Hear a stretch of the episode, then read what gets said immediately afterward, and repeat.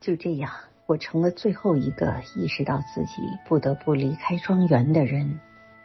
当我回首在非洲的最后岁月，我依稀感到那些没有生命的东西都远远先于我感知的我的离别。那一座座山峦，那一片片森林，那一处处草原，那一道道河流，以及旷野里的风，都知道我们即将分手。大地的景观对我的态度也开始变化了。在那之前，我一直是其中一部分。大地干旱，我就感到自己发烧；草原鲜花怒放，我就感到自己披上了新的盛装。而这会儿，大地从我这里分开，往后退着，以便我能看得更清晰，看到它的全貌。山峦在下雨的前一周里。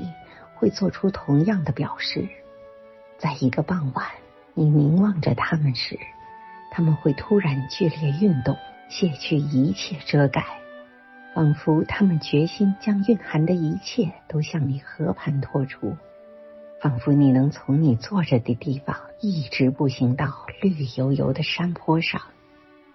你会想，如果一头野猪从空旷地冒了出来。我可能会在它转动脑袋时看见它的眼睛，看到它的耳朵在动。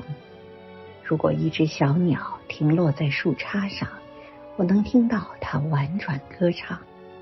在三月，山峦间这种惜别的景象意味着雨水将至，而现在对我却意味着分离。我以前也曾在其他地方有过类似的经历。当即将离别之际，大地的一切向你袒露。我只是想，我从来没有见到过如此可爱的国土，似乎仅仅凝视着它就足以使你终生欢乐。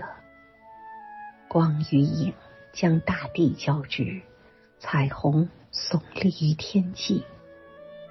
从站台向西南方遥望，我又见到了恩格山。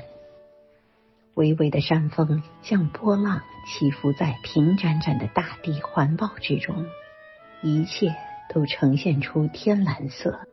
它们是那么遥远，那么渺茫，令人难以分辨。条条旅途犹如一只神手，将恩格山的线条磨圆了。磨平了。